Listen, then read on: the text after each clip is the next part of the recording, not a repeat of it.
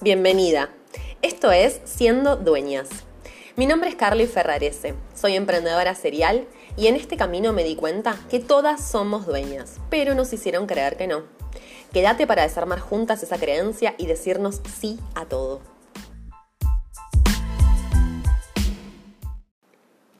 ¿Qué es lo peor que te puede pasar si te mostrás como sos? ¿Vas a dejar de verte poderosa, irrompible e inmortal? Te tengo una noticia, amiga. No siempre sos poderosa. Te rompes y te seguirás rompiendo. Y la inmortalidad te convertiría más en una vampira que en persona, así que tampoco lo sos. Contar tus historias de cuando te sentís impotente por algo, o no te salió aquello que querías, o una situación que te atravesó por completo, te ayuda a conectar directamente con el corazoncito de tu gente. ¿Sabes por qué? Porque alguien que te lee o escucha también pasa por esas cosas y lo que nos ayuda a trascenderlas es reconocerlas y compartirlas. Te voy a contar algo. Durante casi toda mi vida me puse en la piel de rabilla. Puedo con todo, todo lo puedo, soy una máquina y no sé cuántas etiquetas más. Esto hacía que mi entorno, desde mis hijos hasta cualquier persona que me cruzara en la calle, me viera como la que puede todo. Estaba en modo supervivencia constantemente. ¿Sabes qué me pasaba por dentro? Me desarmaba, explotaba de cansancio, vivía estresada 24 por 7, tenía problemas de insomnio, lloraba por cualquier cosa, mis menstruaciones eran dolorosas y feroces. No recibí ayuda y cuando la pedía era porque, literal, casi, ya estaba a punto de morir por algo. Mentira, no me está. Sí, sentía eso. El descanso para mí era una pérdida de tiempo y yo era una maquinita en modo automático. Y sí, me enfermaba a niveles de cama que no me podía mover. Esos eran mis frenos.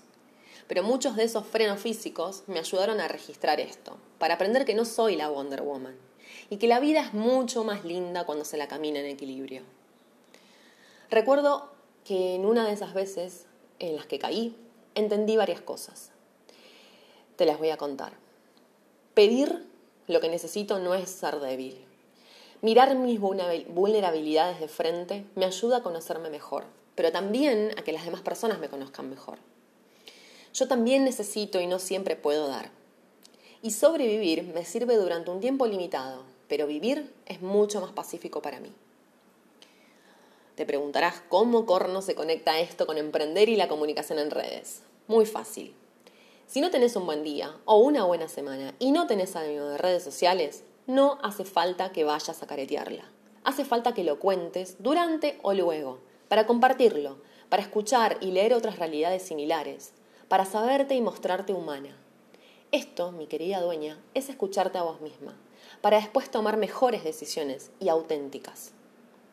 ¿Tenés que tener presencia en redes sociales? Sí, claro que sí, pero no a costas de vos misma.